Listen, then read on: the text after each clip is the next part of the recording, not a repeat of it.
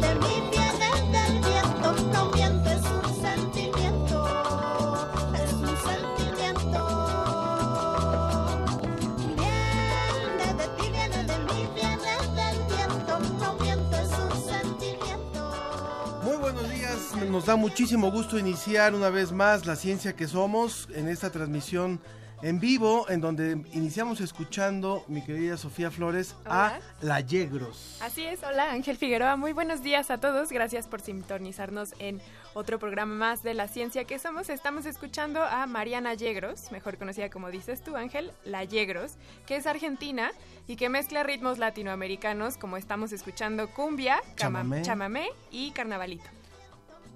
Es un sentimiento. Viene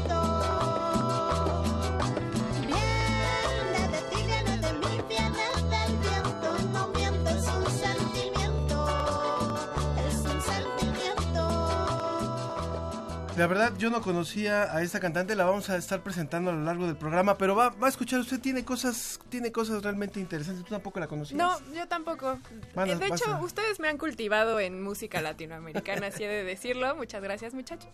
Pero muy buena propuesta. Bueno, ¿de qué es. vamos a hablar hoy, mi querida Sofía? Recuerden que nos pueden encontrar en nuestras redes sociales, en Facebook, La Ciencia que Somos, Twitter, arroba Ciencia que Somos. El hashtag que vamos a estar manejando el día de hoy es con este calor. Nos estamos derritiendo no nada más aquí en la Ciudad de México ni en el país, sino en toda Latinoamérica y en todo el mundo. De eso vamos a hablar el día de hoy. Así que el hashtag es con este calor. También- Escríbanos. Muy bien, también queremos darle la bienvenida a dos nuevas emisoras colombianas que se suman a este proyecto. Universidad Libre, sección Cali, que es una emisora onda libre, y también la Universidad Sergio Arboleda, sección Santa Marta, que es las, la Sergio Radio Online en Colombia. De veras que valoramos muchísimo que todas estas emisoras colombianas, argentinas y por supuesto mexicanas se sumen a este proyecto de la ciencia que somos.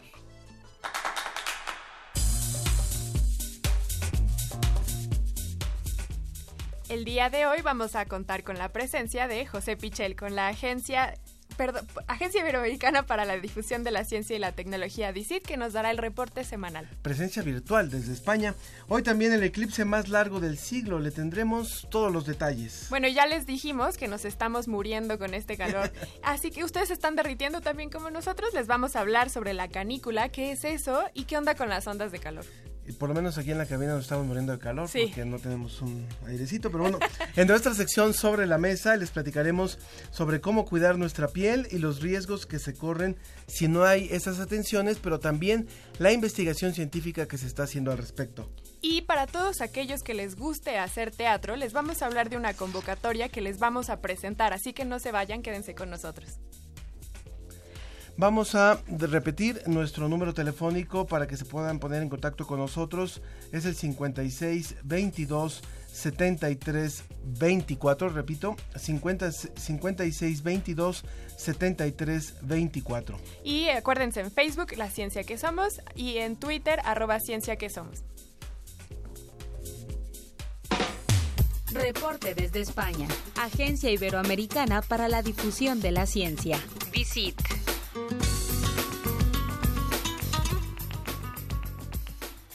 Vamos hasta Salamanca, en donde nuestro compañero José Pichel está listo. ¿Qué tal, José? ¿Cómo te va? Muy buenas tardes para ti. Hola, hola. ¿Nos hola. escuchas? Bueno, pues. Seguramente en un momento más. Recuerden que José. Ahora sí, José, ¿nos escuchas?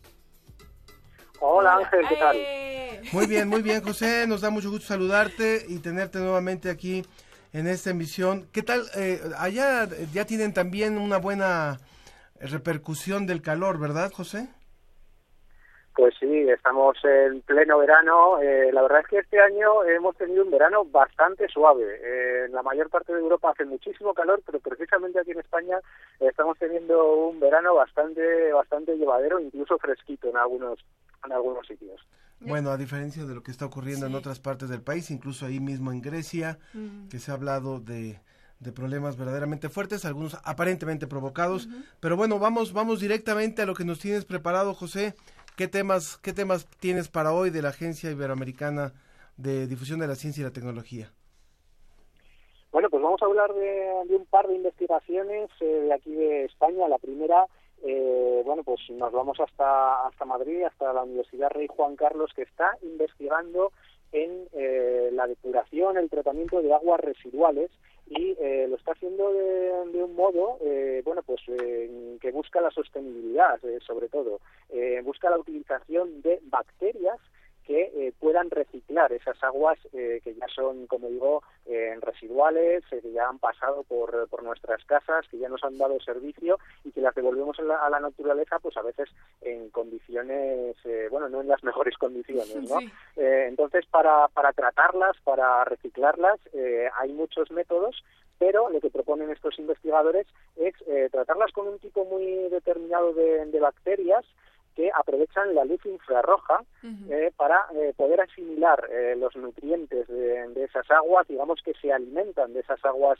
eh, residuales, las limpian eh, de esa manera y bueno pues las devuelven eh, en mejores condiciones a, a la naturaleza, ¿no? Es un proyecto eh, que de momento es un proyecto experimental, eh, pero se está construyendo ya una planta demostrativa que eh, sería bueno pues a gran escala. Eh, vendría a, a ser la demostración de que este proceso realmente es eficiente. Hay eh, muchos otros proyectos eh, muy similares con otro tipo de bacterias también que eh, bueno lo que hacen es utilizar sistemas que resultan menos eficientes que al final consumen más energía resultan más caros pero este proyecto el punto fuerte de este proyecto sobre todo es eh, bueno pues que pueden reciclar eh, las aguas utilizando muy poca energía de una forma eh, muy natural y que bueno pues puede representar una nueva manera de eh, hacer las cosas y hacer las cosas de una manera un poco más eh, bueno pues eh, natural no Claro, José, ¿nos podrías repetir en dónde es esto y qué grupo está liderando esto? Bueno, pues es un grupo, como os decía, de eh, la Universidad Rey Juan Carlos eh, de Madrid. Lo están haciendo en una localidad muy cercana a la capital eh, que se llama Móstoles. Y eh, bueno, pues es un proyecto que se enmarca un poco dentro de lo que se llama ahora economía circular, que Mm. es eh, bueno pues aprovechar eh, todos eh, esos residuos que generamos a, a la naturaleza como materia prima otra vez de otros procesos productivos, eh, de manera que, que, bueno que estemos siempre reciclando, siempre aprovechando eh, todos los recursos que, que tenemos. Un tema que nosotros ya tratamos aquí en la mesa de la ciencia que somos. Muy bien, eh, José, entonces, ¿qué te parece si pasamos al siguiente tema? Bueno, pues el siguiente tema es eh, muy sabroso. Yo no sé si hay en México están de moda los programas televisivos sobre cocina, la gastronomía, pero aquí en España vivimos una auténtica fiebre por este tipo de, de temas. Y bueno, la, lo que es la, la cocina eh, también es verdad que, que está en un momento muy bueno, en un momento eh, de innovación, en un momento de desarrollo tremendo. Eh, sabéis que bueno, algunos de, de los mejores eh, restaurantes y de los cocineros más afamados del mundo los tenemos aquí en España. Ferran con lo cual, Adrià, bueno, pues Adrià es uno de ellos, ¿no? Exactamente, sí, sí, por ejemplo, Ferran Adrià es uno, es uno de ellos. Eh, ¿A dónde quiero ir con, con todo esto? Bueno, pues que dentro de esa innovación que, que se busca actualmente en la gastronomía, eh, resulta que se están utilizando mucho las flores, simplemente, eh, las flores. Eh, por ejemplo, eh, se están utilizando jazmines, amapolas, rosas, azucenas, eh, se están utilizando un montón de flores que en principio podemos pensar que forma parte de la decoración de un plato eh, o incluso para, para hacer que huela mejor o este tipo de cosas, pero realmente, eh, bueno, pues la cocina moderna también implica que lo que se pone en el plato, todo ello se puede comer, ¿no? Bueno, pues hay unos investigadores de, de la Universidad de Granada que han estudiado a fondo esta cuestión y vienen a alertar un poco de que, bueno, cuidado con la utilización eh, de flores en la cocina porque no todas eh, las flores son inocuas y puede haber eh, flores que sean tóxicas, ¿no? Normalmente lo que se utiliza eh, son los pétalos y se utiliza sobre todo en ensaladas y este tipo de, de Claro. cosas, ¿no? Para la decoración. Muchas veces, claro, muchas veces no están no están procesadas, no están cocinadas más allá, sino simplemente se recolectan así. Y eh, bueno, estos investigadores eh, han realizado una publicación eh, científica en la que advierten que algunos eh, componentes eh, de las flores, de, de los pétalos, pues pueden ser alcaloides, resinas, eh, taninos, terpenos que, eh, bueno, combinados, pues a veces eh, no son eh, tan saludables como, como nos puede parecer, ¿no? Eh, pueden eh, pueden llevar además bacterias, hongos, eh, contaminantes ambientales, eh, de manera que, que, bueno, que advierten un poco, sin llegar a alarmar, de que, bueno, que habría que tener un control quizá más estricto de este tipo de cosas en gastronomía, en, en alta cocina, que es sobre todo donde se utilizan este tipo de cosas, eh, porque, bueno, resulta casi paradójico que eh, todos los productos de, de cocina pues llevan Cierto, no sabemos si realmente pasan por estos controles de calidad y, y como tú decías, una de las tendencias en la cocina actual es que todo lo que hay en el plato se debe de comer, o sea, ya no es solamente algo decorativo, sino también debe conforma parte del, del plato. Y cuando vemos esta investigación, pues nos, nos enteramos de que hay que tener mucho más cuidado, sobre todo los restauranteros, eso es algo, los chefs tienen, deben de tener algo, algo de cuidado sobre esto. ¿no? Y aparte yo pienso, sacándolo un poquito de la cajita, también en, por ejemplo, las flores, como es, tienen, están interrelacionadas con insectos, por ejemplo, y la polinización, o sea, también el utilizar estas flores para que nos las comamos, pues igual y esa flor tenía una función en su lugar de origen, que era la generación de un fruto, y entonces ya la cortamos y tendremos un fruto menos. Entonces también, Bueno. ¿qué implicaciones tiene que usemos una flor en un plato que nos vamos a comer? Muy Pues- bien, José, pues luego muchísimas gracias. Implicaciones tendría muchísimas, desde luego. Claro. José Pichel de la Agencia Iberoamericana para la Difusión de la Ciencia y la Tecnología, DICIT. Desde allá, bueno, hasta allá, España, desde aquí de México allá hasta España, te mandamos un gran abrazo y esperemos que eh, la ola de calor no los alcance. Bueno, pues eh, estamos en ello, pero si, si nos alcanza intentaremos refrescarnos, no os preocupéis. Y cuando vengas a México te vamos a invitar a comer algunas flores que son muy claro, ricas. por ¿eh? supuesto, una eh, La flor de calabaza. flor de calabaza. La flor de calabaza. eh, hay otras flores que Sí, se eh, consumen con cierta regularidad, regularidad. pero que también está, finalmente se producen para ese consumo. ¿no? Exactamente, sí, las cocinamos para comérnoslas. Estupendo, pues a ver si puede ser pronto. Muy Sí. bien. Bueno, José Pichel, Gracias. pues muchísimas gracias. un fuerte abrazo. Que tengas un excelente fin de semana. Bueno, y- Igualmente, vosotros también. Un saludo. Muchas Adiós. gracias. Siempre es interesante lo que lo que está ocurriendo porque a veces no no reparamos, ¿no? Hay tendencias, ¿no? En, Sí, en, modas. en la en la chocolatería, en la gastronomía, en el en la cuestión de las de los cócteles, el uso de repente de ciertos elementos y nunca nos ponemos a pensar si realmente pasan por un proceso de esterilización o si son adecuados para consumo humano, por ejemplo. O del proceso, cómo fueron cultivados, qué químicos utilizaron en el camino. En realidad desconocemos muchas cosas de lo que nos estamos comiendo. Porque no pasan por el proceso que pasa el maíz, que no pasan por el proceso que pasan otros productos que se sabe que son para consumo humano. y que además a veces comemos alimentos que son importados, que no se que no se generan aquí en el mismo país, no sabemos cuánto han viajado, los pescados que nos comemos, por ejemplo, los mariscos, ahorita con este calor no Sí. sabemos qué ha pasado en ese proceso. Muy bien, siempre hay que tener muchísimo, muchísimo cuidado en todo esto. Y bueno, vamos, eh, vamos a, dar paso a nuestra siguiente información. Después de hablar de flores, nos vamos hacia el espacio, porque ayer se dio a conocer una noticia que realmente algunos, ya nos dirá ahorita nuestro entrevistado, si se puede considerar la noticia del año, la noticia científica del año. Vamos a escuchar. We discovered water on Mars. This was done through uh, the analysis of the data acquired by the Italo US radar MARSIS.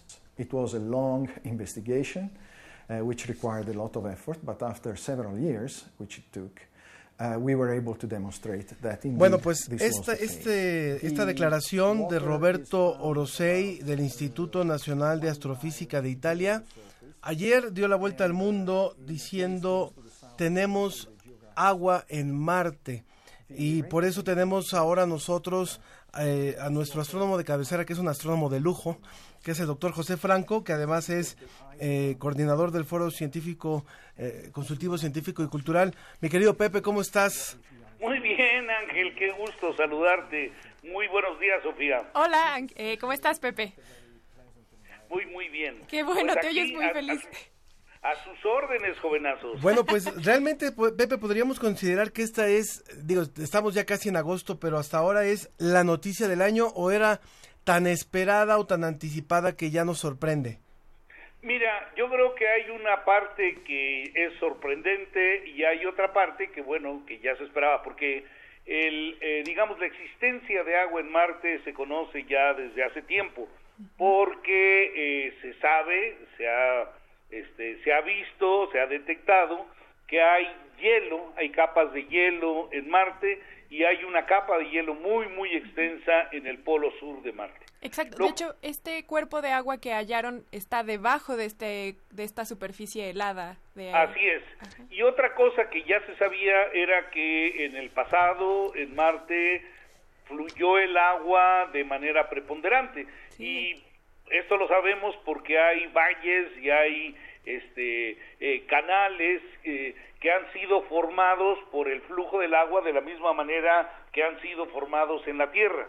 Y otro elemento que, que también conocíamos es que con los rovers, con las eh, con, con, con los equipos estos que se han posado en Marte y que han hecho análisis de, de la Tierra, pues se han encontrado ma- minerales que solo pueden formarse en presencia de agua líquida. Entonces, sabemos que hubo agua líquida en Marte en el pasado, sabemos que hay agua en forma de hielo en Marte desde hace tiempo, y bueno, aquí lo, lo, interesante, lo, lo motivante es que se descubrió agua en forma líquida eh, abajo más o menos de kilómetro y medio de capas de hielo y polvo en el polo sur de Marte. Era lo- Esto, perdón, No, era lo que te iba a decir, porque ¿cómo puedes explicar que un, planeta que es más frío que la Antártica pueda tener agua líquida? Y eso se explica por los minerales y por el tipo de roca y de suelo.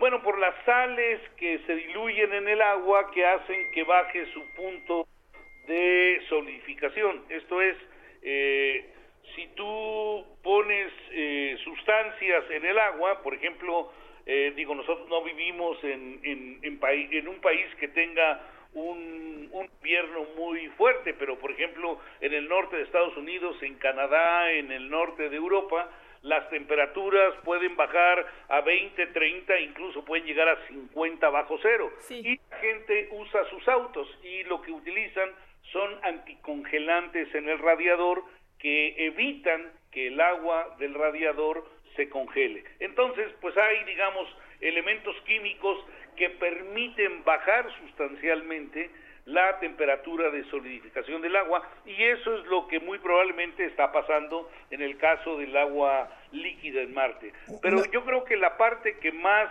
este que más excita a la gente es que en, bueno, en la Tierra se conocen eh, lagos que tienen propiedades similares tanto en, en el Polo Sur, en la Antártida, como en Rusia. En Rusia y en el Polo Sur hay lagos que están abajo de capas muy, muy espesas de hielo, de capas hasta de 4 kilómetros de hielo, hay lagos de agua líquida. Wow. Y en estos lagos que han sido estudiados hay microorganismos, hay extremófilos que viven. Y la gente se ha sorprendido porque no hay una fuente de energía, no hay luz que llegue allá abajo y tampoco hay estas, este, eh, digamos, eh, eh, ¿Chimeneas termales? estas toberas termales efectivamente que provean energía. Entonces, de alguna manera los microorganismos que están en estos lagos eh, eh, líquidos, que están muy profundos y muy fríos, están obteniendo su energía de procesos de procesos químicos con los minerales de las rocas que están aquí. Pepe, a lo mejor es, con esto respondes un poquito a una pregunta que iba a hacerte que tiene que ver que si la, la confirmación de que hay agua sería igual o equivalente a que podríamos suponer que hay vida. Entonces, con esto que nos estás diciendo es, es un poco la respuesta. Podríamos suponer, hasta que no se investigue más, que, que esa existencia de agua contenga vida. Pero la otra cosa que me gustaría preguntarte para que le puedas explicar muy brevemente al público para poder pasar rápidamente a otra pregunta que queremos hacerte sobre el eclipse de hoy es solamente que le puedas explicar muy sencillamente al público cómo es que hoy sabemos esto. O sea, ¿cuál fue esta sonda? ¿Cuál es la diferencia de ayer y hoy? Exacto. Ok, rápidamente. El, eh, el Mars Express es una sonda que fue lanzada en el 2003 y lleva 15 años este, generando datos. Pasa regularmente por, digamos, el, el Polo Norte, toma datos y los manda a la Tierra, pero los comprime. O sea, los datos que, que, que, que observa los comprime y los manda comprimidos y entonces la información estaba ahí, pero no había sido posible el, el, el, el, el desagregarla de esta compresión. Eh, hubo eh, pues avances recientes en la parte tecnológica de manejo y transmisión de datos que permitieron que ahora eh, pueda, eh, digamos, tener muchísima más resolución la información que mandan y, oh sorpresa, encontraron que en esa información que venía comprimida, pues hay la información de que existe este lago de agua líquida en Marte. Entonces, lo sabemos gracias a un avance tecnológico importante en las tecnologías de la información. Es un poco como una ecografía. Exacto. Bueno, es, eh, es un radar sonar que hace, pues eso, una ecografía eh, como la de los bebés. Sí, exacto, con ondas de radio. Bueno, pero sin movernos tanto del lugar eh, astronómico, vamos a hablar ahora de la Luna y del Sol, porque el día de hoy va a haber un evento también astronómico de gran importancia, el más importante del siglo XXI en términos de eclipses totales. Y eso es porque hoy va a haber un eclipse total que se conoce, bueno, es, es total, corrígeme si estoy diciendo tonterías, Pepe, pero va a haber un eclipse que va a ser el más largo del siglo XXI.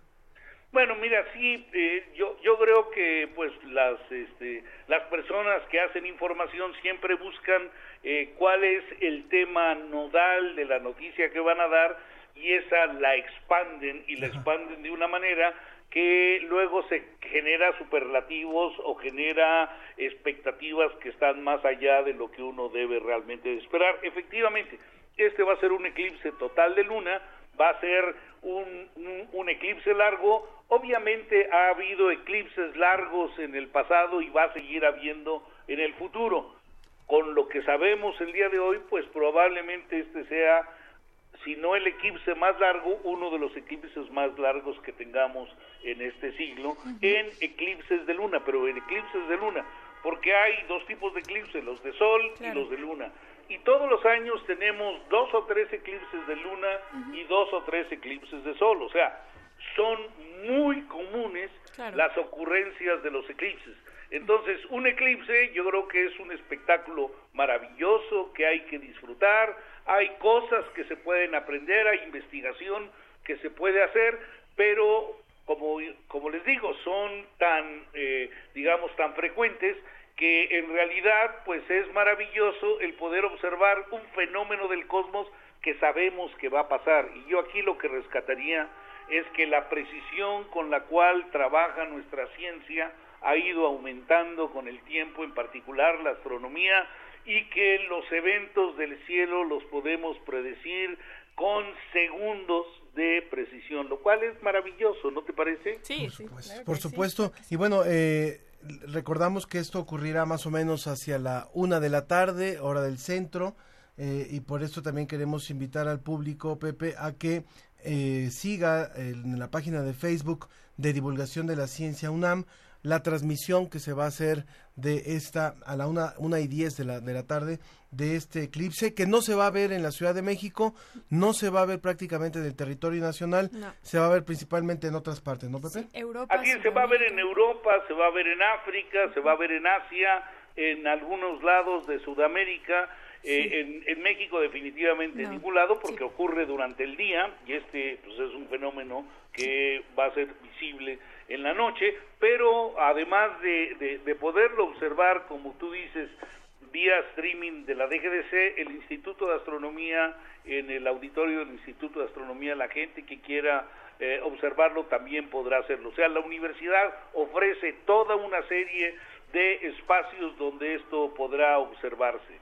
Pues José Franco, astrónomo y coordinador del Foro Consultivo y- eh, Científico y Tecnológico, te agradecemos mucho por toda esta información que nos diste acerca tanto del agua en Marte como del eclipse que podremos, bueno, nosotros no directamente, pero que el resto del planeta podrá observar. Muchísimas gracias. Pues Sofía, locutora de radio y buena amiga mía, me encanta platicar con ustedes, mi querido Ángel. Muchas Siempre gracias, es Pepe. un placer charlar con ustedes. Un abrazo, Igualmente. Pepe, muchas gracias. Hasta luego. Hasta luego. Vamos rápidamente a una pausa y continuamos. Nos vamos escuchando a la Yegros ahora. ¿Qué, me, hizo mal?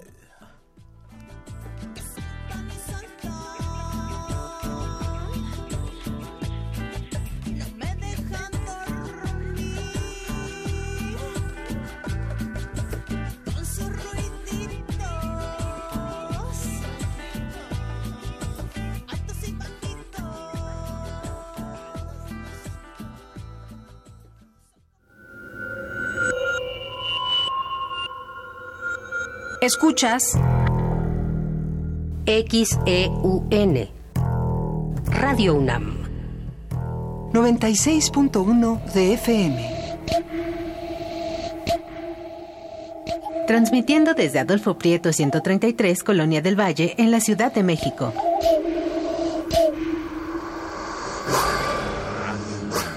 Experiencia sonora.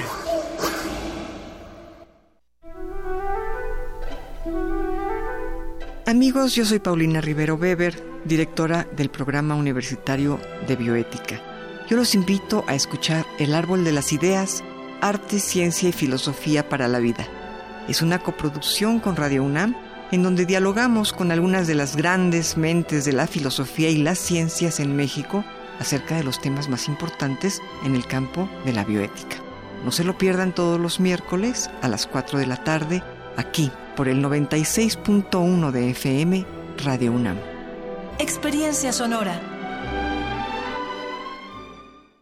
1968 nos legó una transformación social tan profunda que aún hoy, a cinco décadas de distancia, seguimos escuchando sus ecos y escribiéndonos a través de la tinta de la memoria.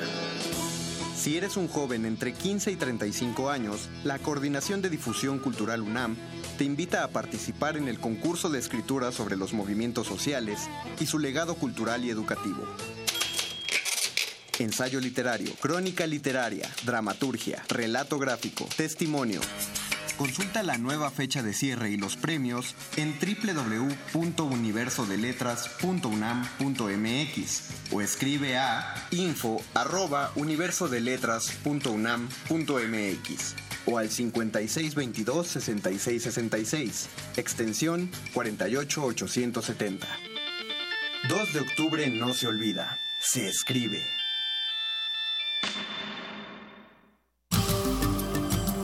La exposición Revolución y Estabilidad en el Museo del Templo Mayor conmemora los 30 años del recinto y los 40 del proyecto arqueológico. Se pueden apreciar piezas como la escultura de Xutecutli, el centro Chicahuastli de mármol verde, la olla del dios Tlaloc y la pieza Mimiscoa, las urnas funerarias de Tezcatlipoca y Mixcoatl, la pieza de la serpiente de fuego Siucoatl. La muestra Revolución y Estabilidad está abierta en el Museo del Templo Mayor Centro Histórico de la Ciudad de México.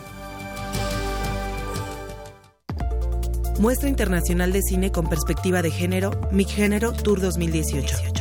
Proyecciones, retrospectivas, Gender Lab, presentaciones de libros, 100 horas de activismo y conferencias magistrales. Del 2 al 12 de agosto en Ciudad de México. Consulta cartelera en www.micgénero.com. Sé parte del cambio. Mic Género y Radio UNAM invitan. La revista de la universidad en radio. Te invitamos a escuchar esta serie, donde cada mes diferentes personalidades se darán cita para dialogar sobre los conceptos a los que se enfrenta día con día el ser humano. Música, extinción, revolución, palabras. Cada tema será abordado desde la visión de nuestro invitado semanal.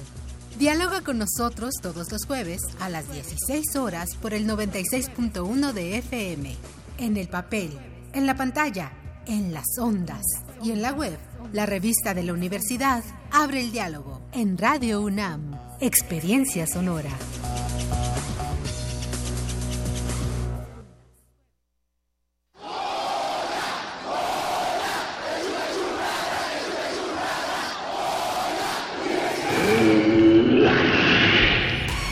¿Te identificaste? Identifícate con Fundación UNAM y ayuda a becar a miles de alumnos universitarios. Súmate 5340-0904 o en www.funam.mx. Contigo hacemos posible lo imposible. Regresamos a La, ciencia, que, somos. Iberoamérica al aire.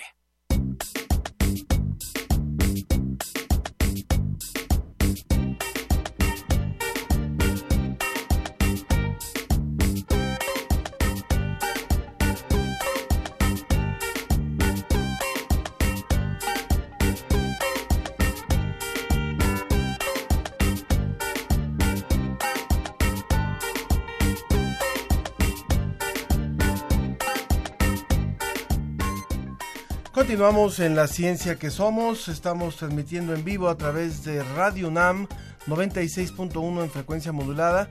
Recuerde usted que también los domingos a las 9.30 de la mañana por el 860 de AM, también Radio UNAM se retransmite este programa y también a través de muchas emisoras a las cuales aprovechamos para saludar tanto en nuestro país como en Colombia, en Argentina. Así es, en Argentina eh, le damos, le mandamos un saludo a Radio de la Universidad Nacional del Mar de Plata, en Colombia Unisucre, Fundación Universitaria Unipanamericana Compensar, a la Institución Universitaria Antonio José Camacho, Institución Universitaria Latina Unilatina, Radio UCP, Universidad Rosario eh, Radio, UPTC Radio, Radio Cóndor, Universidad Católica de Pereira, Universidad CES, Universidad de Magdalena, Universidad del Quindío, Universidad Francisco de Paula en Santander, también eh, la Universidad Nacional Abierta y a Distancia, eh, la estación Brisa FM Estéreo y aquí en México, obviamente a la agencia CONACIT, que también colabora con nosotros en contenidos, Radio Politécnico, Radio ILCE, Radio Alebrijes, que están allá en Chiapas, en Aguascalientes 92.7 tu estación, en Tabasco la Universidad Juárez Autónoma de Tabasco, en Campeche la Universidad del Carmen Radio Delfín, eh, Oaxaca, la voz de la Chinantla, Muchas gracias. Y también, bueno, a todos los que nos sintonizan eh, vía streaming, vía redes sociales, recuerden que en Facebook estamos como la ciencia que somos, en Twitter arroba ciencia que somos, el hashtag que estamos manejando es con, este, calor, nos estamos derritiendo aquí en la cabina, literalmente. Y por supuesto también eh, a través del teléfono en el 5622 7324 5622 7324 recuerden que hoy vamos a hablar también de esto de la onda de calor, entonces es importante si quiere hacernos algún comentario. Y aprovechando, eh, Alejandro Arteaga Soto nos escribió en Facebook nos enumeró muchísimas flores que son comestibles, al menos aquí en nuestra región, la flor de Jamaica, de calabaza, de romero, de capomo, las bugambilias, etcétera, etcétera. Son solo algunos ejemplos de flores que se han comido y usado tanto en gastronomía como en medicina desde hace miles de años.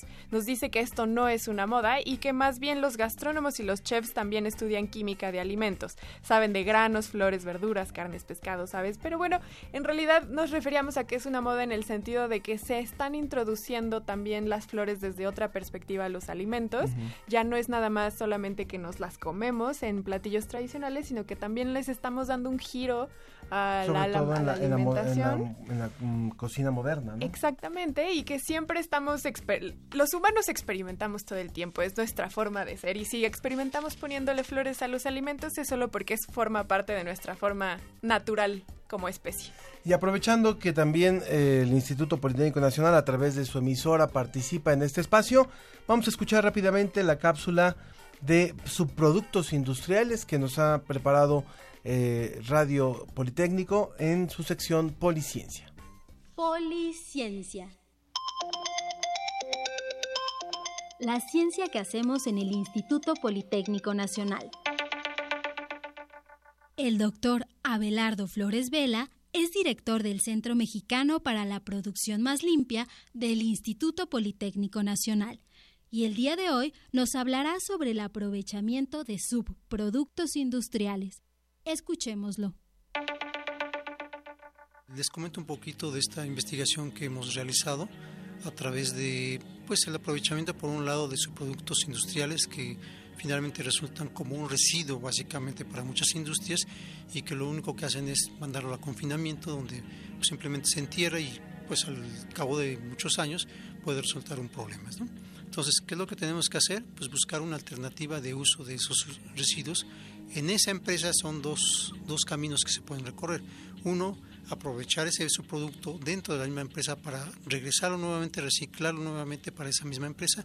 Y otro que es lo que comúnmente se hace es tomar ese subproducto como una materia prima para generar otro producto ahora nuevo con otra aplicación muy diferente a la empresa eh, de origen. Y en este caso específicamente una de las investigaciones que hemos hecho y realizado a través de una eh, tesis de maestría es el aprovechamiento del residuo, del bagazo prácticamente, de la eh, vainillina. La producción de vainillina, como ustedes saben, somos productores de la más alta calidad de vainillina en el mundo, ¿sí?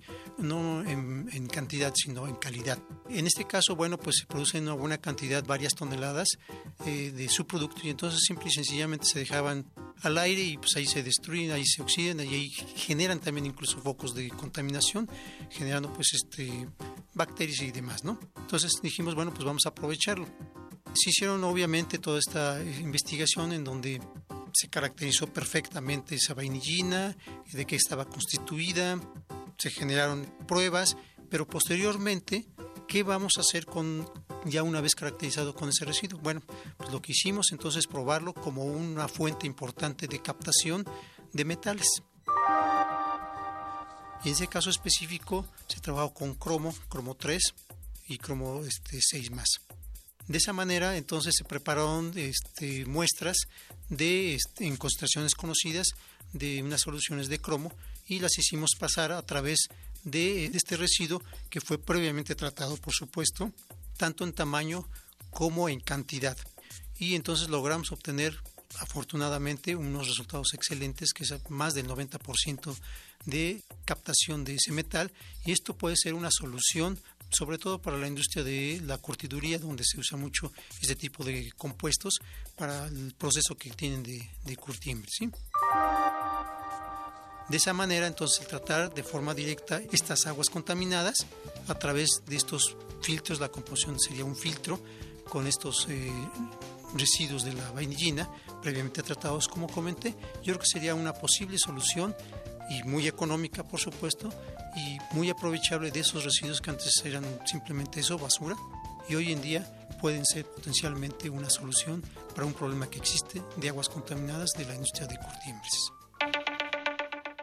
En colaboración para la ciencia que somos, Radio IPN Ciudad de México, la estación del Instituto Politécnico Nacional, agradece la participación del doctor Abelardo Flores Vela en Policiencia. La ciencia que hacemos en el Instituto Politécnico Nacional. Entrevista. Entrevista. Muchas gracias, muchas gracias a Radio IPN y, ahora nos enlazamos con el ingeniero Alberto Hernández Unzón, bastante conocido por toda la información y por todo el trabajo que hace el Servicio Meteorológico Nacional, de donde es coordinador general. ¿Qué tal, ingeniero? ¿Cómo le va? Muy buenos días. ¿Qué tal? Muy buenos días, Ángel, Sofía, muy buenos días, gusto saludarte y orgullosamente Politécnico. Exactamente, mire, pareciera que lo hubiéramos preparado, ¿verdad? Para que... Muy bien, pues la verdad es que el Politécnico aunque no tenga 700 años como dijeron algún, como dijo algún presidente, sí varias décadas de mucho trabajo muy intenso en favor de este país, ingeniero.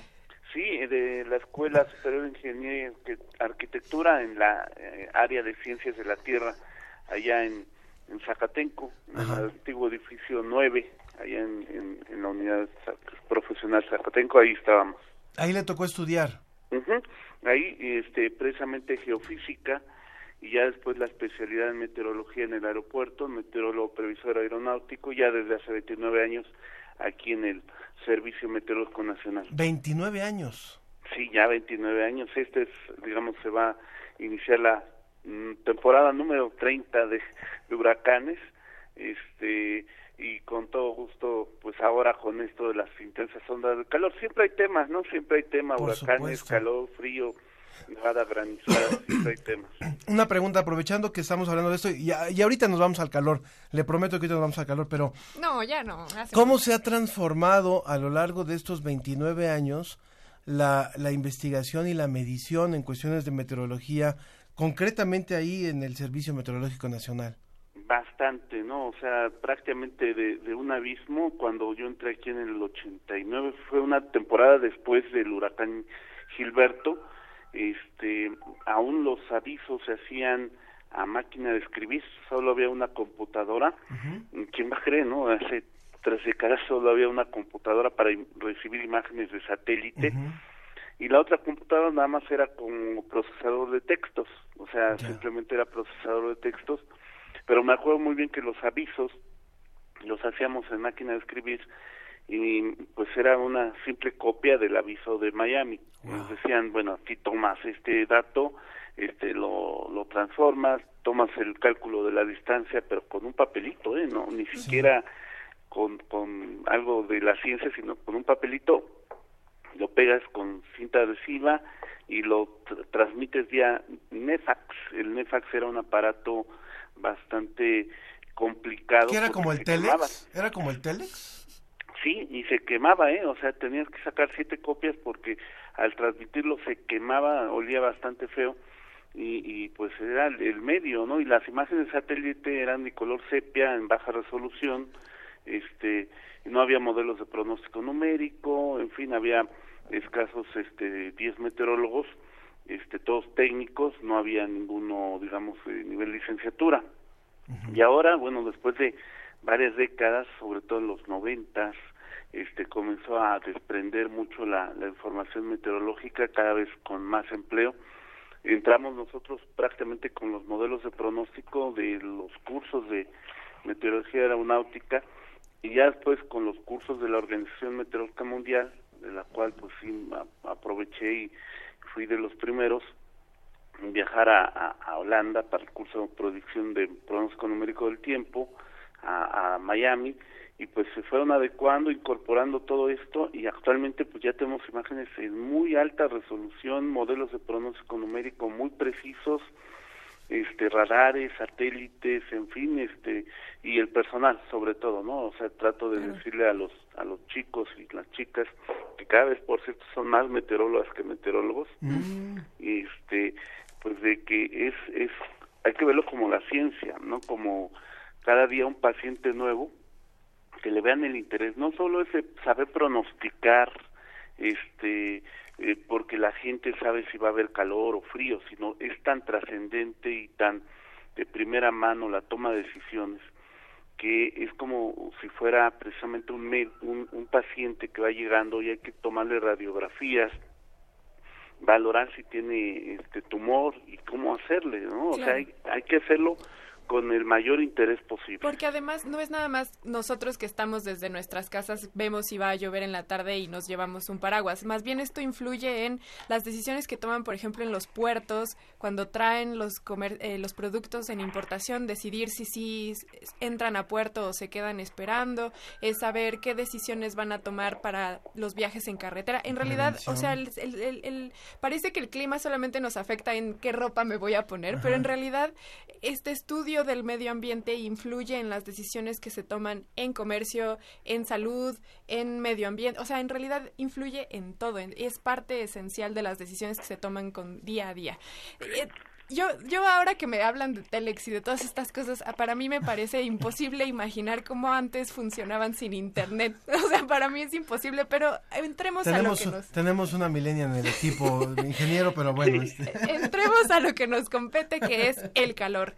Ingeniero, ustedes, toda su experiencia, díganos qué si esta onda de calor es importante con lo que usted ha visto en las últimas casi tres décadas, ¿por qué es importante la canícula que estamos viviendo hoy?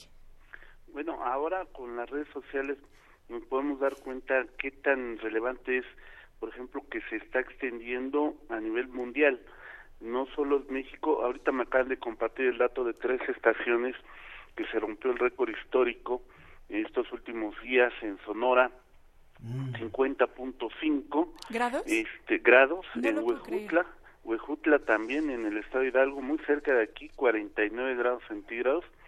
Este y a eso le agregamos por ejemplo el caso de Grecia de Noruega de Finlandia países que están muy al norte muy boreales y que están experimentando una intensa onda de calor. Japón por ejemplo Corea Siberia este los incendios en Grecia, en fin, hay tres grandes domos, o sea, esto se explica porque el, polo norte experimentó en las últimas semanas una disminución en su intensidad y esto hizo que la corriente en chorro también que envuelve esa franja muy al norte que está en esta época del año pues prácticamente desapareciera.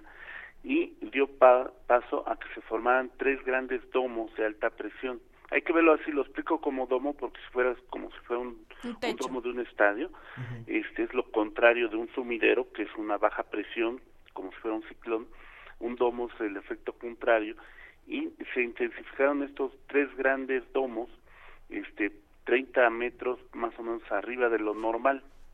Entonces están estos tres ubicados, de hecho ayer este, sacando un análisis hemisférico, este son cuatro, cuatro grandes domos que cubren la parte del hemisferio norte y es lo que está favoreciendo que tengamos cielos despejados, condiciones estables y luego la temperatura más elevada de lo normal.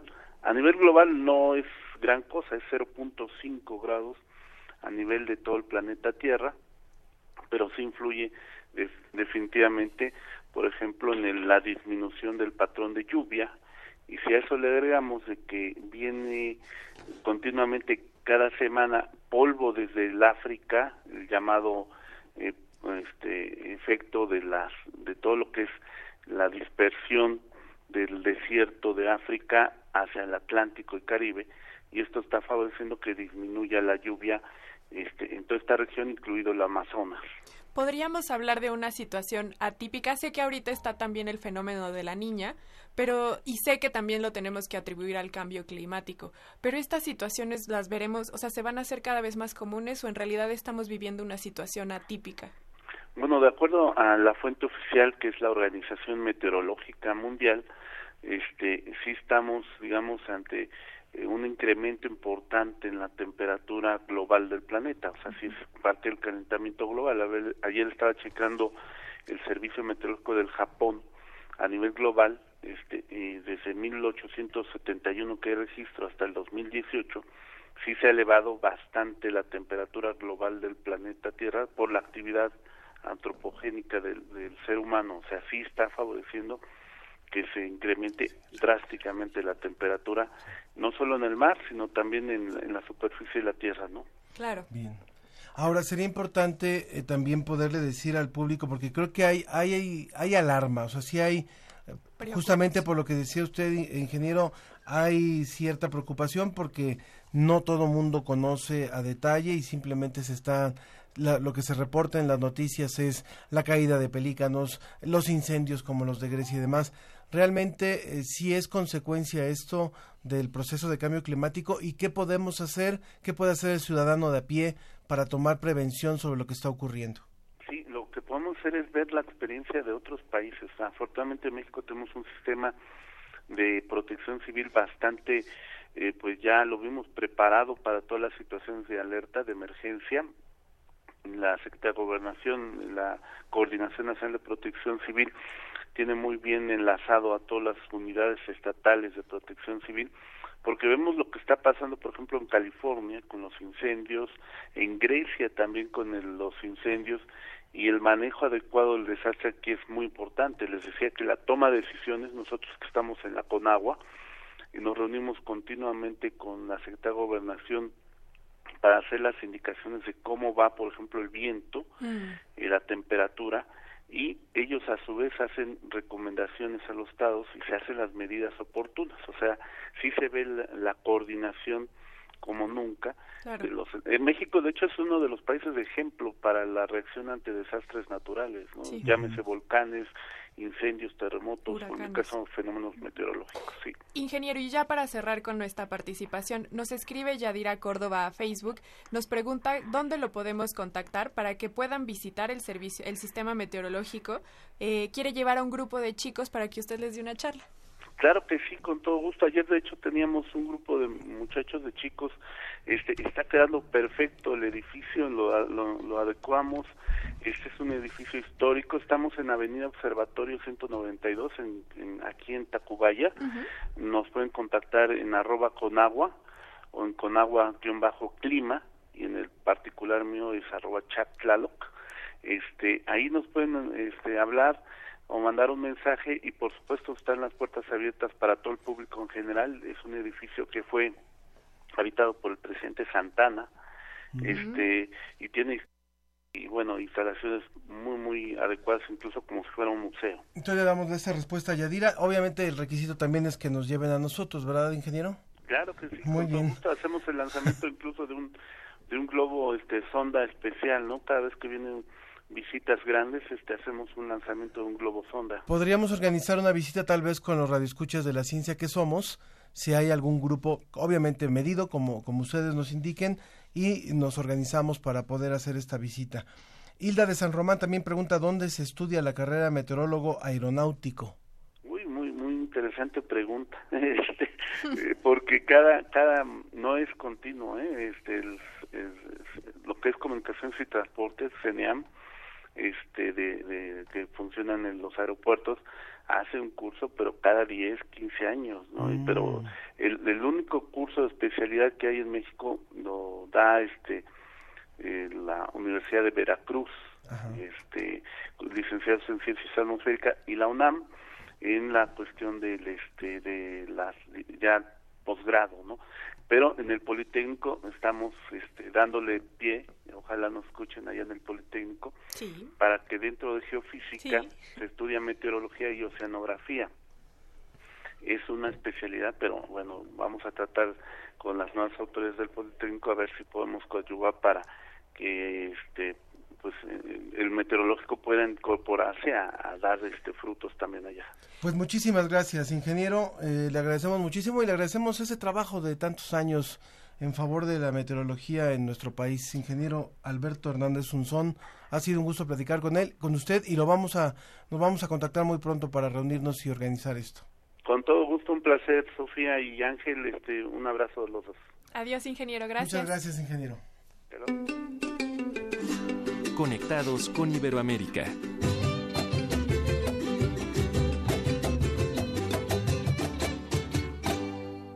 Soltamos el tema, no soltamos el tema, seguimos con el calor, seguimos con el sol.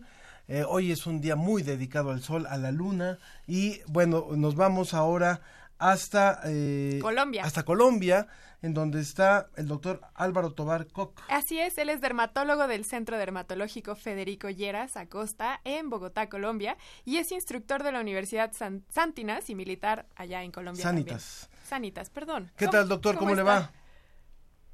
Eh, buenos días, Sofía Ángel y toda la audiencia.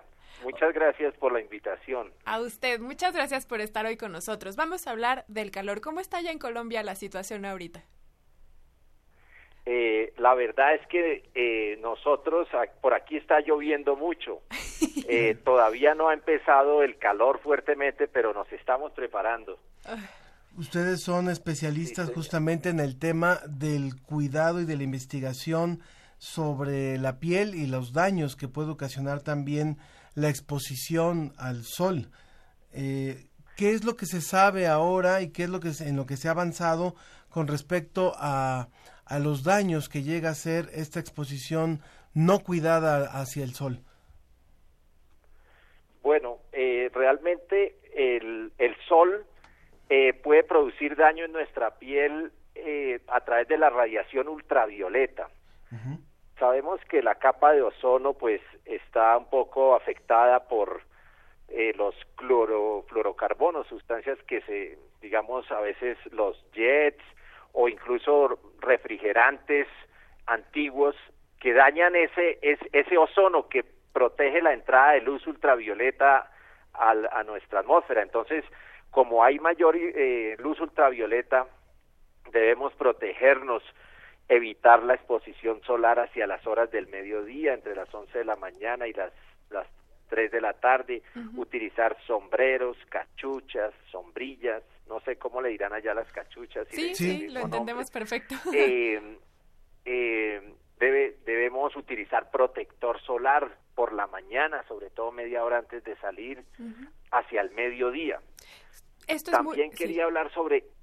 Perdón. Por, adelante, por favor, por favor, por favor.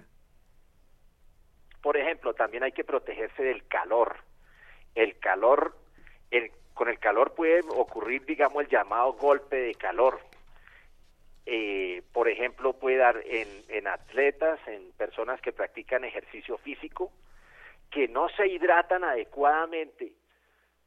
Por ejemplo, no toman eh, una buena cantidad de agua antes de empezar el ejercicio y o hacen el, el ejercicio con ropa muy abrigada, sudan mucho, especialmente si es el, el primer día en, en, que, en que ellos van a, a exponerse al, al calor y no han hecho ejercicio previamente, pueden sudar demasiado, eh, empezar a vomitar, si la temperatura es muy grande, eh, puede incluso, digamos, requerir que los hospitalicen, en algunos casos también puede haber eh, muerte de personas, claro.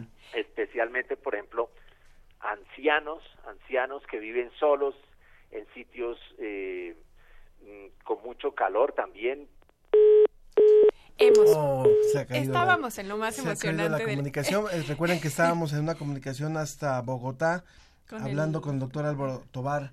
Koch.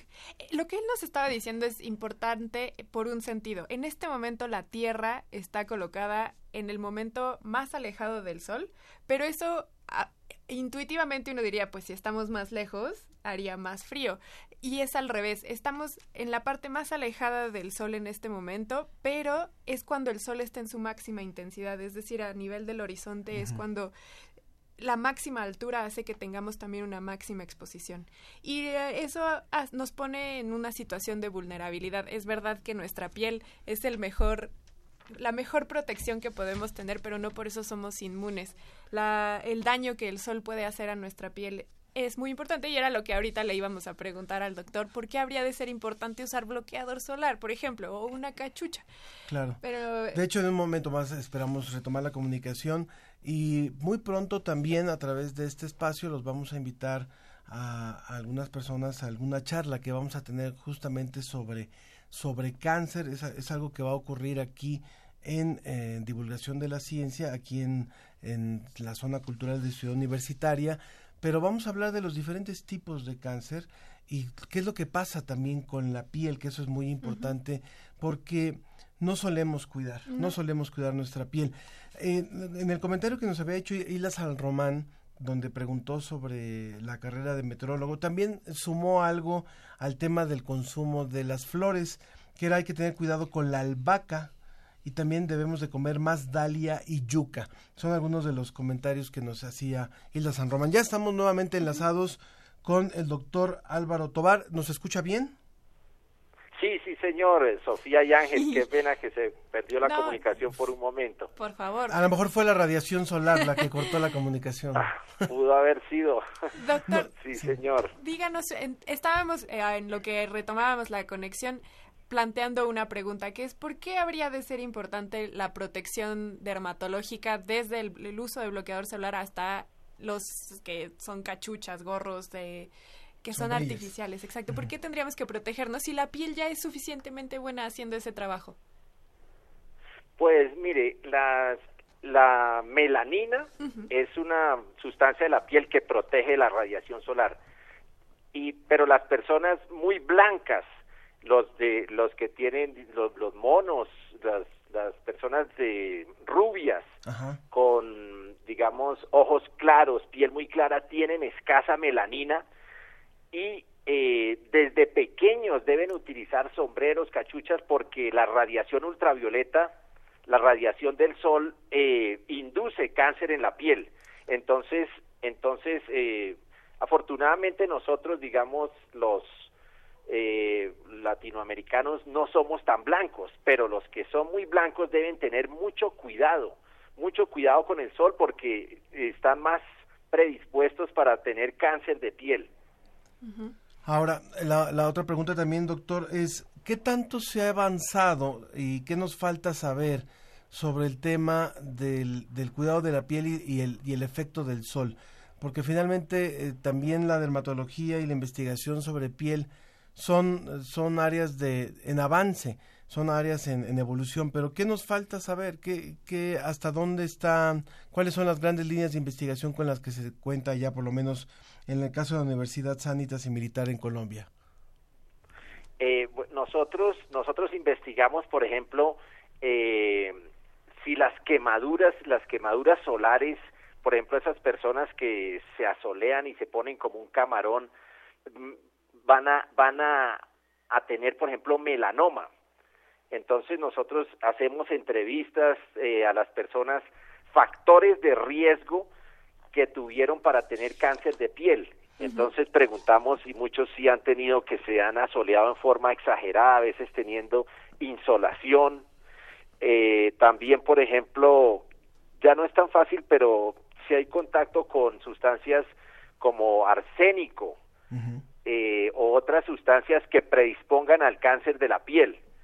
Entonces, eh, nosotros eh, también tenemos, por ejemplo, una guía práctica clínica de, de, estamos tratando de hacer una para tratamiento del melanoma y en las recomendaciones tenemos eso, evitar la exposición al sol en forma exagerada, eh, evitar eh, quemaduras muy intensas porque esas esas van a ser muy graves, va a evitar, eh, no sé, allá no sé si usen mucho las cámaras bronceadoras. Pues solamente Luis Miguel, pero no, algunos, algunos, pero no tanto. Eso, hay que quitar ese concepto de que la belleza, la belleza la da el bronceado. Eso, eso es, eso es muy malo porque va, se va acumulando la energía solar en la piel y va produciendo daños como cáncer de piel. O sea, ¿las cámaras bronceadoras pueden ocasionar cáncer de piel? Claro, sí, señor. Las cámaras bronceadoras tienen especialmente luz ultravioleta, B, la luz ultravioleta B que produce pues esa piel que a las personas le parece un, un, un eh, bronceado bello, pero realmente, realmente eso sí es muy malo para la piel. Claro, y otra cosa también importante a retomar ahorita que está mencionando el tema del cáncer es que el melanoma es uno de los tipos de cánceres más agresivos y que bueno, la calidad de vida de las personas que lo padecen de, cae en detrimento muy rápidamente. Corríjame si estoy en lo incorrecto, pero es por la rápida división celular que hay en la piel. Sí, claro, digamos, el melanoma es el cáncer de piel más agresivo porque da porque da lo que se llama metástasis, es decir, se, se puede extender. Metástasis es extensión al pulmón, al cerebro, eh, puede dar eh, a los ganglios linfáticos y la persona realmente puede morir. Por eso, digamos, eh, se ha tratado de, de, que las personas aprendan el, el A, B, C, D del melanoma. Claro, y no... los, los lunares negros A que sean asimétricos, que tengan los bordes irregulares, varios colores, no solo el negro oscuro, sino que tenga negro, negro, marrón, amarillo en la misma lesión, el diámetro, un diámetro grande, el, eh, eso, eso es importante que las personas aprendan a, a, a, examinar su piel. Claro a reconocer. También es importante las, las úlceras que no cicatrizan, eh, que lesiones que sangren, son importantes para detectar. Tomemos, tomemos. ¿Cómo? Creo, creo que con esto que nos dice usted, creo que tenemos que tener mucho más cuidado de esta frontera que es nuestra piel. Como lo decía Sofi, bueno, si supuestamente está fabricada para resistir, bueno, está fabricada para resistir, pero también tenemos que, que poner el cuidado adecuado, consumir suficiente agua y cuidarnos mucho ahora que en diferentes partes de, México, de otros países de América Latina, estamos viviendo esta, esta canícula y estas, eh, estos niveles de temperaturas muy altos. Creo que nos lo ha explicado usted muy bien y se lo quiero agradecer muchísimo, doctor Álvaro Tobar. ¿Algo con lo que quiera terminar? No, no, con mucho gusto, sí, sobre todo eh, la, la, la canícula, por favor, eh, hidratarse muy bien, tomar agua antes de hacer ejercicio, eh, utilizar la pro- el protector solar siempre por la mañana y al mediodía, utilizar eh, cachuchas, sombreros, evita, eh, tratar de hacer el eje- si van a hacer ejercicio puede ser bien por la mañana o en la tardecita, eh, no no asolearse tanto hacia el mediodía eh, para evitar problemas problemas con el sol. Claro, y recuerden que la soleada que se den hoy va a tener repercusiones en el futuro porque justo sus células almacenan esa información, esas mutaciones que hoy pueden estar recibiendo, en el de futuro pueden generar el melanoma. Entonces cuídense desde ahorita. Doctor, muchísimas gracias. Doctor Álvaro Tobarcoc, dermatólogo del Centro Dermatológico Federico Lleras Acosta en Bogotá, Colombia, le mandamos un saludo y le agradecemos mucho por haber estado hoy con nosotros. Muchísimas gracias Sofía y Ángel y un saludo para ustedes y para toda la audiencia. Un abrazo Gracias. caluroso, doctor. Muchas, muchas gracias. Que esté muy bien. Nos vamos con un poquito de música Gracias. rápidamente para continuar. Adiós.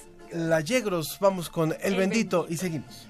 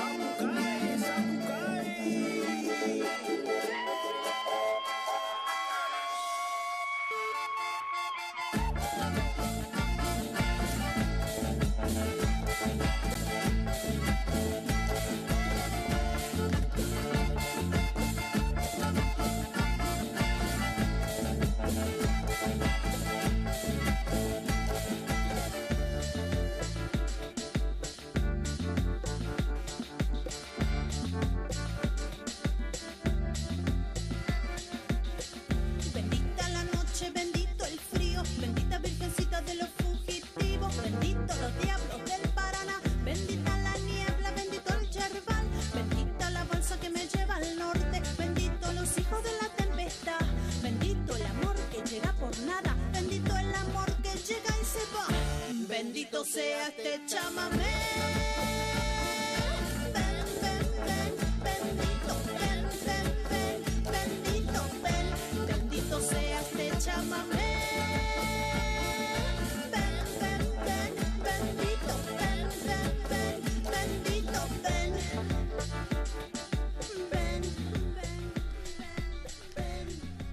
Continuamos en la ciencia que somos. Recuerden nuestro número telefónico 56 22 73 24 56 22 73 24 Y en las redes sociales, en Facebook La Ciencia que Somos y en Twitter arroba Ciencia que Somos. El hashtag que estamos manejando el día de hoy es con este calor, yo me pongo a veces de malas, la verdad. con La este verdad. calor. Bueno, y está con nosotros José Luis Vázquez, quien es subdirector de producción de la Dirección General de Divulgación de la Ciencia de la UNAM, que viene a hacer una invitación a todos los que les gusta el drama, a todos los teatreros, ¿verdad? Este José Luis, Así cuéntanos, por favor. Bueno, pues buenos días Ángel, Sofía, este, buenos días a todo el público eh, Radio Escucha.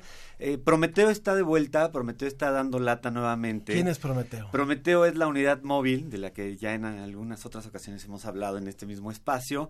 Es este camión de la Dirección General de Divulgación de la Ciencia y ahora eh, estamos invitando a la comunidad de teatro de, de la Ciudad de México y áreas eh, circunvecinas a que participen y que hagan ciencia a través del teatro. Estamos lanzando una convocatoria, esta es la invitación, junto con el INBA, el Instituto Nacional de Bellas. Artes y la Dirección General de Divulgación de la Ciencia. Estamos invitando a que eh, hagan teatro para la divulgación de la ciencia, Pero aquí lo importante es que queremos que hagan un teatro callejero. Que hagan un teatro para presentarse en calle y que sea sobre la unidad móvil Prometeo. Y si yo estoy interesada, te estoy escuchando, ¿qué tengo que hacer para poder formar parte de esta convocatoria? Primero meterte a la siguiente página, a la dirección que es giraconciencia.unam.mx. Ahí vas a encontrar las bases para esta convocatoria, todas las bases muy claras, materiales informativos. Y, y déjame decirte algo bien importante. El tema es el asombro como origen del conocimiento. Este es el tema. Estamos buscando obras muy específicas que haga, eh, hablen de ciencia, pero a través de un tono muy lúdico, muy callejero, muy sencillo. No queremos las grandes propuestas eh, que no te puedan aterrizar eh, en este en este Si las compañías, las personas que hacen teatro nos están escuchando y dicen, yo sé hacer teatro, pero no, hace, no sé hacer ciencia, ¿cómo le hago?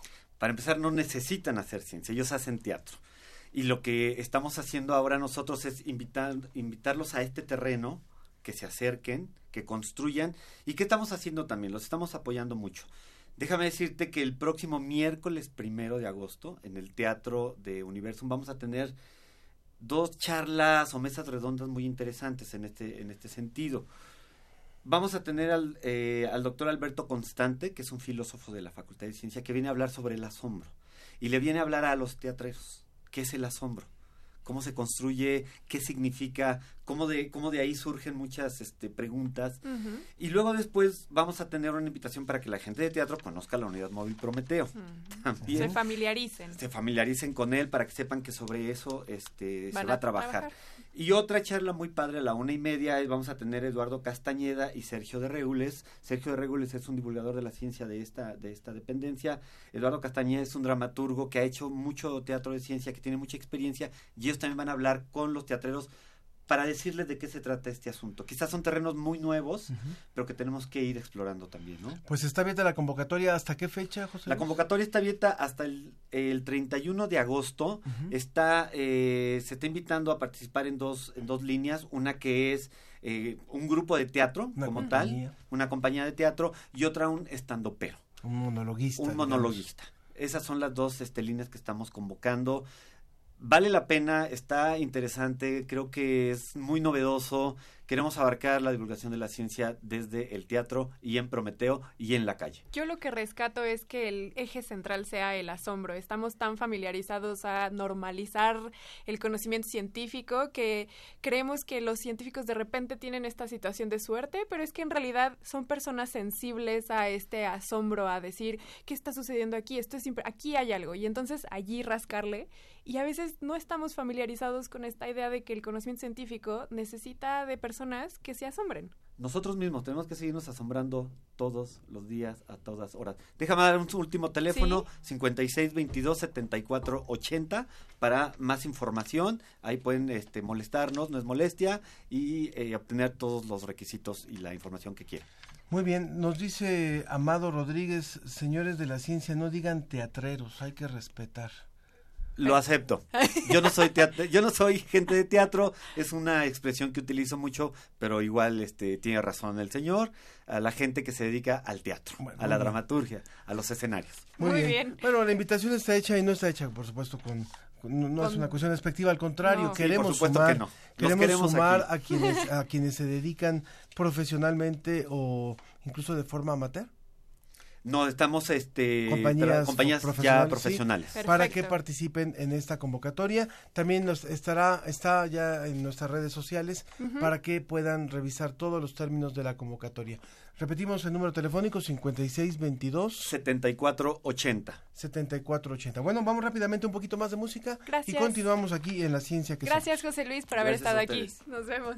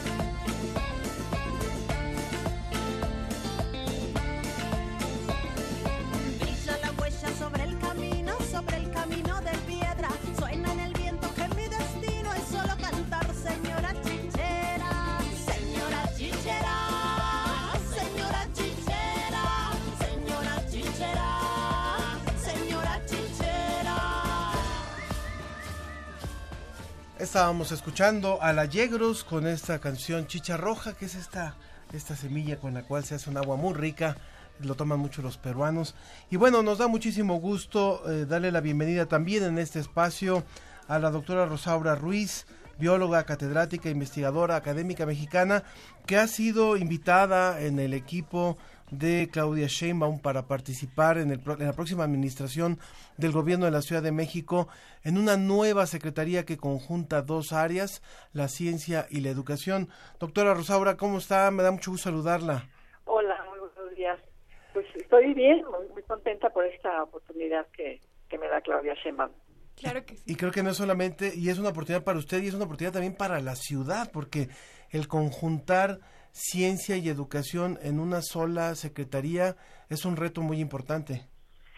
Sí, pero fíjate que a mí me parece que tiene mucho sentido, porque siempre he pensado que el, el conjunto de investigadores que hay en instituciones de educación superior de la ciudad, la ciudad con una concentración más alta del país, seguramente de Latinoamérica y de muchos países del mundo, de eh, científicos, tecnólogos, artistas, humanistas, etcétera. O sea, aquí tenemos una concentración muy grande y no ha repercutido en la mejora del nivel de la educación eh, básica ni en la media superior.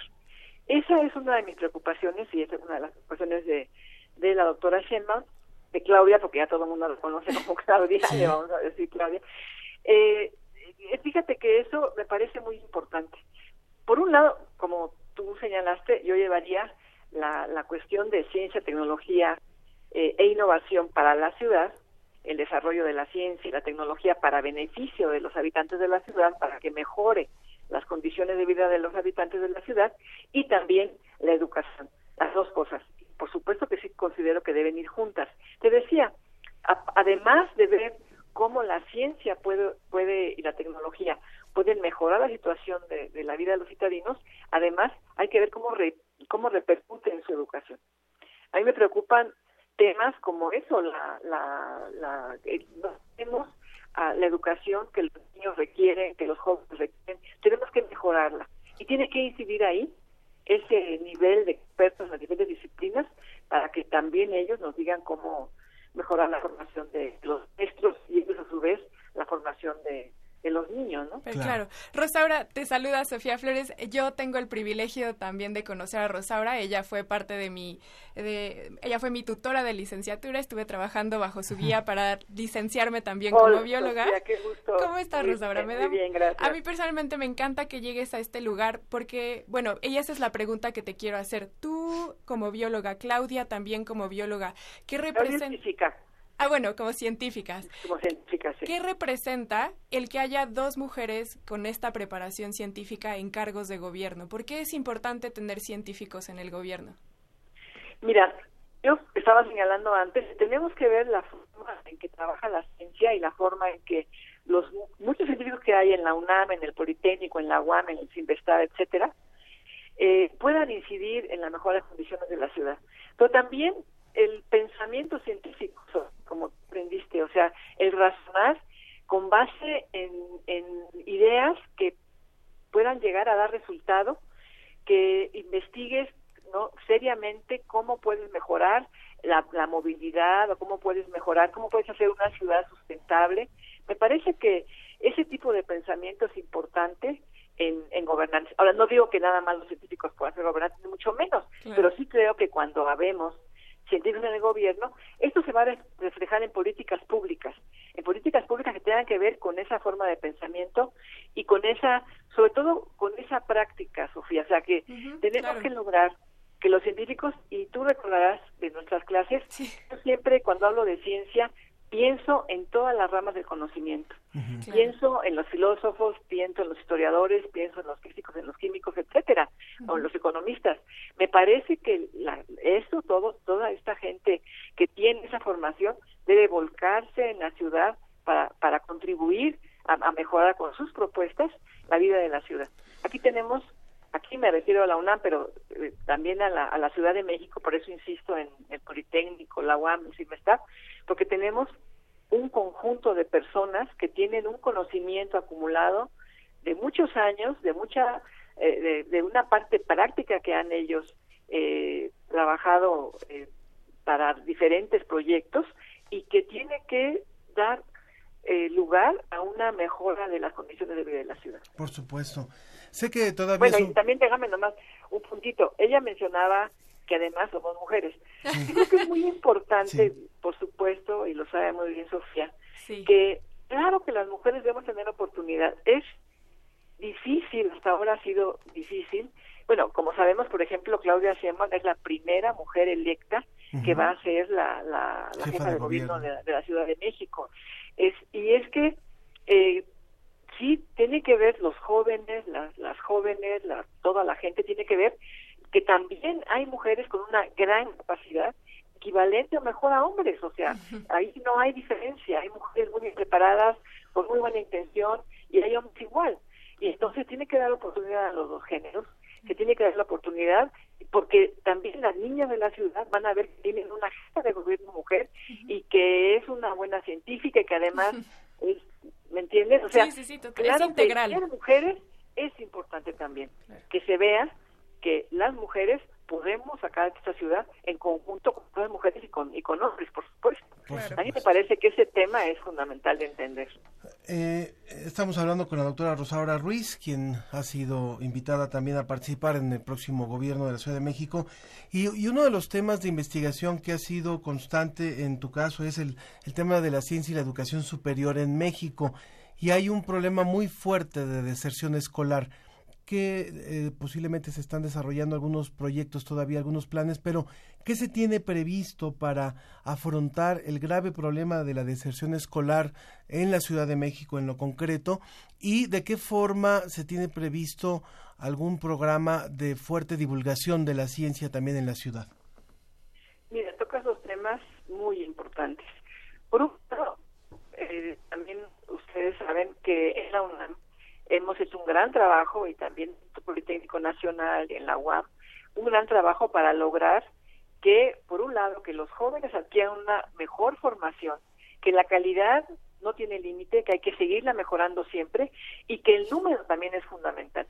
Si nosotros tenemos 100 estudiantes en una carrera, por ejemplo, una licenciatura, una preparatoria, tenemos que lograr que la mayoría de ellos terminen. Nuestro objetivo es que terminen los 100. Naturalmente, yo creo que prácticamente en ningún país del mundo terminan los 100 en la licenciatura o en un posgrado. Tal vez sí en bachillerato y sí tienen que terminar los 100 en primaria y secundaria, ¿me entiendes? Nuestro objetivo es el que terminen todos en las mejores condiciones, con, eh, con siempre, insisto, con una gran calidad, pero sí buscar formas. En la UNAM hemos creado muchas formas que habrá que ver eh, cómo resulta para otros sistemas, pero aquí hay talleres para los estudiantes que están rezagando, hay atención psicológica, hay becas de diferentes tipos, hay apoyos de, de, de, de índole, en fin, hay formas en las que se puede lograr que los estudiantes eh, terminen sus estudios, o sea, que, que lo logren eh, culminar. Y eh, he visto con preocupación que, por ejemplo, de acuerdo a datos de la Secretaría de Educación Pública, de cada 100 niños que ingresan a la primaria en la, en la, en la Ciudad de México, eh, desertan 6. Ay, no. Y a mí esos seis niños de cada 100 me preocupan. ¿Por qué Claro. no terminan la primaria? ¿Me entiendes? Tienen que terminar los 100. Eh, y si tienen alguna condición especial que hay que atender, hay que atender condiciones especiales, por supuesto.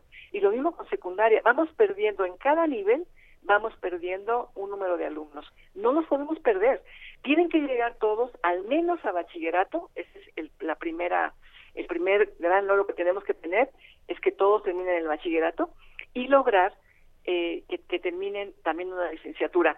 Solamente de esos 100 niños que entraron, aproximadamente terminan 60 la, la preparatoria, el bachillerato, y terminan solo 41 una licenciatura. Y te hablo de egreso, no de título.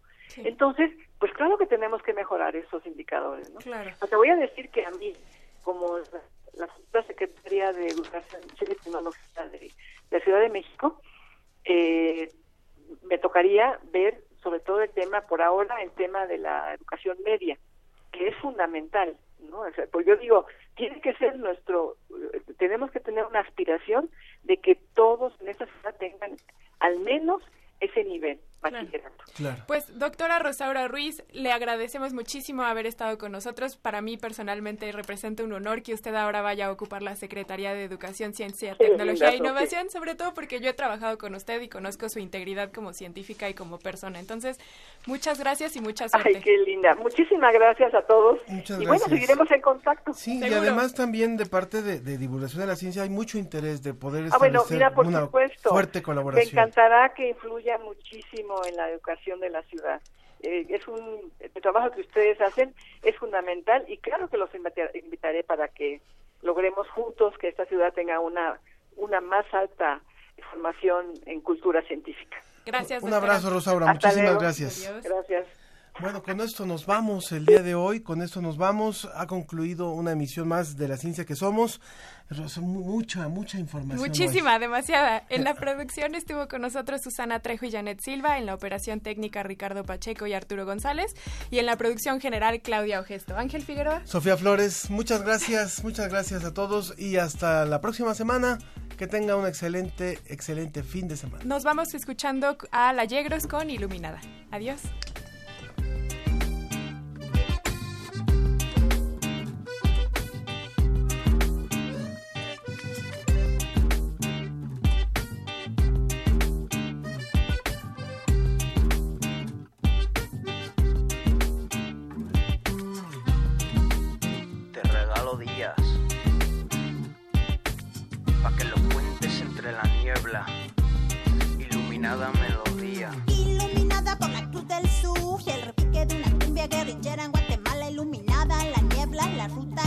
Iluminada para que tú me encuentres.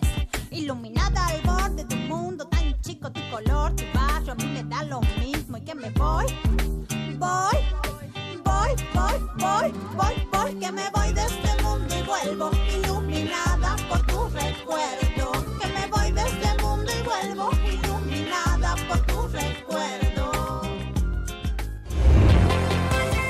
Agradecemos tu compañía. Nos escuchamos la próxima semana en punto de las diez y media de la mañana. La ciencia que somos. Iberoamérica al aire.